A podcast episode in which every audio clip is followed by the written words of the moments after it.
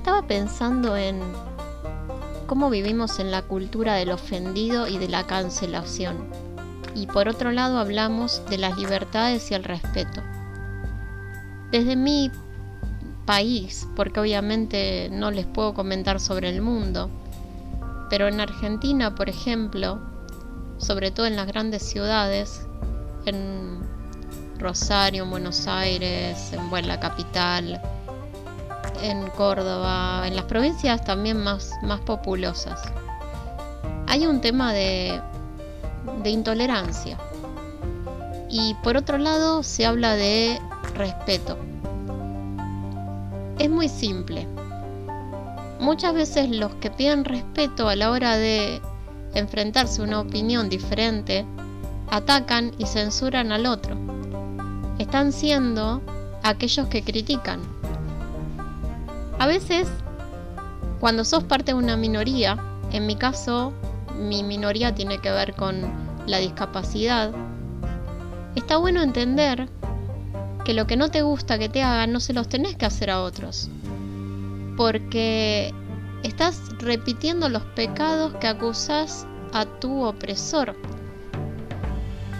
Y a veces veo como por un tweet, por un comentario, por cualquier cosa, por más pequeña que sea, comienza una persecución en cadena. Y la gente que es parte de estas minorías se vuelve peor que las mayorías a las que atacan. Y parece ridículo, ¿no? Porque sea algo que nosotros deberíamos aprender es la tolerancia. Y la tolerancia quiere decir que tenés que convivir con gente que opina diferente. Y lo peor que te va a joder es que tiene razón en opinar diferente. Tiene razón en pensar a su manera. Si queremos tener una república real, una democracia, un país libre, tenemos que aprender a tolerar al otro. Y el otro, por supuesto que es diferente. Y la gente que es parte de una minoría debería aprender que la diferencia se respeta. Em, cuando respecto a mi discapacidad yo nunca quise discriminación positiva. A mí la discriminación positiva me ofende, no me ayuda. Eh, me pasa con Facebook. Cuando veo esas fotos que dicen, ay, seguro que porque soy discapacitado no me vas a compartir y la gente la comparte y pone amén, amén o lo que ponga, yo no sé quién hizo eso. Pero si la gente que tiene una discapacidad no quiere eso, es como decir, ay, seguro que porque soy negro no me vas a compartir. Estás ofendiendo a la gente negra, no la estás ayudando. Eso no es compasión, gente, es lástima. La lástima no ayuda, la lástima humilla. Por otro lado, me pasa con el lenguaje inclusivo. En el caso del lenguaje inclusivo, yo estoy a favor de que lo use quien quiera, pero en contra de que se imponga. ¿Por qué desde mi, desde mi lado pienso así? Yo siento que el lenguaje inclusivo es como querer pintar una pared cuando la casa se te cae a pedazos, que no soluciona las cosas en profundidad para nada, sino que las complica. Para colmo, como un amante de la literatura, eh, no me imagino leyendo los grandes libros teniendo que repetir todas y todes y no, no, no lo siento. A mí no me, no me cambia el mundo eso. A mí me cambia el mundo que cuando te tomen en un trabajo no les importe si sos mujer, varón, discapacitado, blanco, negro, judío, católico, sino cómo trabajas. ¿Qué puedes ofrecer? ¿Saben cuando no hay discriminación? Cuando a nadie le importa.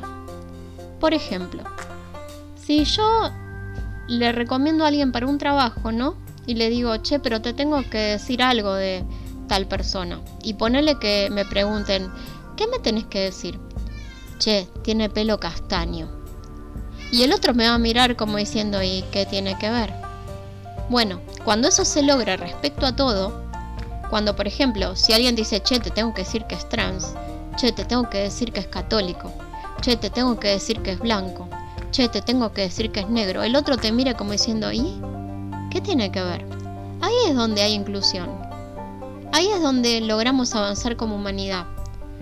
Porque lo que tiene que ver no es lo, que tenemos por fuera, es quiénes somos. ¿Y qué define quiénes somos? Una de las cosas que más define quiénes somos es cómo tratamos a los demás. Y sobre todo, cómo tratamos a los demás cuando tenemos el poder para tratarlos mal. Porque una vez dije en un podcast que es fácil tratar bien a todos cuando estás abajo. Porque sabes que si tratas mal a cualquiera te pueden pisar porque hola, estoy abajo. Muy diferente es teniendo el poder, siendo el que está arriba, tratarlo bien porque lo reconoces como persona y como ser con libertad y con derechos. Me pasa por ese lado que yo siento en esta época que hay mucho odio de todos los lados, incluso de aquellos que somos minorías. No me incluyo. Si hay algo que mi problema me enseñó es que todos tienen sus propios infiernos, sus propias luchas, sus propios problemas y que no soy nadie para creerme superior. Que por no poder caminar no soy mejor que alguien que camina. Soy diferente. Y quizá hago cosas, de hecho las hago mejor que otros. Y otros hacen muchas cosas mejor que yo. Y en una sociedad eh, sana, todos tenemos un lugar, todos tenemos algo que aportar. Perdonen si escuchan a mi gata. Mi gata está queriendo podcast, podcastear, ¿cómo se dirá? Y lo que me duele de esta época es esta intolerancia que veo en todos lados. La intolerancia de que, por ejemplo, si una persona no quiere usar lenguaje inclusivo es automáticamente una mala persona que no cree en la inclusión. Y ni siquiera les importa preguntar, tipo, ¿por qué no estás de acuerdo con hablar así? Es como que me duele más porque siento que son las minorías las que están actuando mal, cuando deberíamos ser el ejemplo de lo que no se tiene que hacer. Deberíamos ser el ejemplo de tolerancia, de comprensión, de apoyo. Y si hay una postura diferente, si no somos atacados, respetarla, porque, a ver, si a nosotros no nos respetaron y nos dolió, ¿cómo es que pagamos con la misma moneda? Siento que estás en una época en donde tenés que tener muchísimo cuidado con las palabras, pero las acciones, ah, eso es harina de otro costal. Veo gente de famosos, políticos, que, ay, mira, están con el lenguaje inclusivo, con el pañuelo verde, con lo que... Y cuando estudias un poquito lo que hacen por detrás, señores, están llenos de materia fecal hasta la cabeza de las acciones. Pero parece que eso no importa. Si no importa la imagen que dan el discurso barato, el relato comprable. ¿Y las acciones dónde quedaron? ¿Dónde quedaron las acciones? ¿Cómo sabes de una persona de qué está hecha? ¿Por lo que dice o por lo que hace? Yo creo que es una mezcla, ¿no? De cuando el discurso se coincide con las acciones detrás de él. Porque de qué me sirve, por ejemplo, hablar de, eh, no sé, de que creo que todos tienen libertad y que tenemos que vivir todos en paz cuando detrás hablo mal del vecino, de mi sobrina, de mi tío, de mi hermano. ¿De qué me sirve? La hipocresía hace mucho mal. Una cosa es equivocarnos, a ver, todos. Y si no, como dijo Jesús en una parte, el que esté libre de pecado que tire la primera piedra. Todos nosotros nos equivocamos y vamos a cometer prejuicios o mejor dicho, vamos a ser discriminadores a veces hasta el más, eh, hasta la persona que quiere ser más correcta es humana. Los humanos estamos aprendiendo.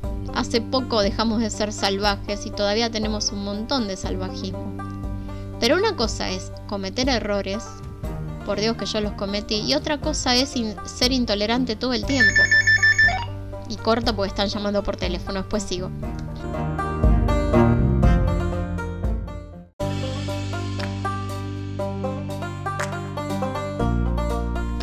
Bueno, cerrando un poco este podcast, intentando que no suene el teléfono, pero si suena, suena, porque esto está hecho en casa. Lo que quería destacar era esto, que en esta época en donde no solamente hay mucha cultura del ofendido, sino que hay gente detrás de cada bando que intenta que nos peleemos más, que les conviene que nos ataquemos, que no nos escuchemos, que seamos intolerantes, que seamos parciales, que no veamos las dos caras de la moneda, que nos creamos con la capacidad de gobernar al otro y de imponerle mi voluntad, tenemos que tener mucho cuidado. No nos dejemos eh, manejar por la gente que lamentablemente quiere generar más destrucción. El que opina diferente a vos tiene otra vida, una realidad propia y pasó por otros desafíos diferentes a los tuyos, pero seguramente tiene muchas cosas en común. Y para encontrar ese término medio tenés que tratar de entenderlo y de proyectar un diálogo, un debate que busque aprender, no que busque ganar. Otra cosa que veo en esta época es el debate barato. El debate barato le digo yo al debate que lo que busca es ganar. Quiero ganar, quiero que mis argumentos le peguen al otro y dejarlo humillado, pero no me interesa si tengo la verdad, porque no, no me interesa escuchar lo que el otro me tiene que decir. Yo quiero ganar. Yo quiero ganar, eso es importante. Si el otro dijo algo que era verdad y que me importa. Pero es la actitud. Yo lo estoy exagerando. Un poco bastante, ¿no? Pero es la actitud. Fíjense en los debates, en incluso en YouTube, en los diarios, cuando la gente comenta. Fíjense la, la forma en que nos atacamos. Ni siquiera escuchamos al otro, directamente vamos a la yugular. Y Dios no quiera que lo encontremos en algún acto reprobable, porque de golpe nos sentimos Jesús y todo lo que el otro haga que esté mala y le tiramos la casa por la ventana. Y vuelvo a esa parábola de Jesús, ¿no? El que esté libre de pecado que tire la primera piedra. Yo no estoy libre de pecado. Me equivoqué 40 veces, me voy a equivocar 40 millones más antes de irme a casa, como digo yo, cuando termina nuestra existencia. Entonces tengo que saber perdonar o por lo menos escuchar. No digo que perdones a cualquiera, que perdones todo el tiempo, porque hay gente que repite el daño que te hizo una y otra y otra vez y a veces es mejor alejarte porque básicamente no estás consiguiendo nada. Es como la mujer que está con un marido abusivo, no se trata de perdonar. El marido tiene que buscar tratamiento y ella se tiene que ir.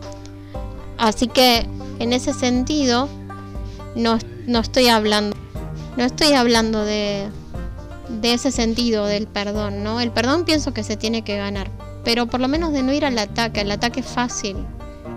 Eh, la cultura del ofendido, la cultura de que el intolerante, de que todo lo que decimos tiene que ser pasado por un filtro, que muchas veces lo ves cómo se sacan de contexto las cosas para que sirva el argumento X o el argumento Y y nunca escuchas al otro, porque en realidad cuando el otro te está hablando, ya le estás poniendo en un lugar, ya estás procesando ese discurso y haciéndolo como vos lo querés escuchar. Pero así nunca, nunca escuchas nada. Así que bueno, lo que quiero, a lo que quiero ir con esto, es que no caigas en, en esos ataques baratos no caigas en esa cultura de ataquemos a Mengano porque dijo esto una vez. Porque en realidad todos nos equivocamos con nuestros discursos y aparte todos aprendemos. Pienso que yo no soy la misma persona que era hace cinco años. Realmente no. Y la gente crece, si quiere. Y si le dejamos lugar. Para crecer también la sociedad le tiene que dejar lugar. Y si nos vamos a ofender por todo, nos vamos a quemar entre todos, porque acá no hay nadie que se salve. No hay nadie que nunca haya dicho nada que sea hiriente para algún grupo. Porque para eso tendrías que ser un ser muy reflexivo y estar todo el tiempo volviendo sobre tus palabras, o ser un ser superior. Los seres humanos, cuando nos enojamos, por ejemplo, decimos estupideces. Por eso otro consejo que te doy, no hables estando enojada o enojado. A mí me pasó, estando enojado decís cualquier estupidez. Porque justamente no te maneja eh, nada bueno, te maneja la ira. La ira es algo que lo que uno quiere es herir al otro. Básicamente es eso. Así que no dejes que te metan esta. Que te, metan en esta batalla que no tiene mucho sentido. Empezá a juzgar a las personas por todos sus actos o tratá de investigar un poco. Y cuando escuchas una frase, Fíjate la frase en el contexto. Porque yo creo que también por el tema de la tecnología se sacan las cosas de contexto, se las acomoda y se las pone para crear indignación. Y el problema es que estamos creando un mundo con tanta indignación, tanta indignación, perdón, tanto odio que vamos a volar en pedazos.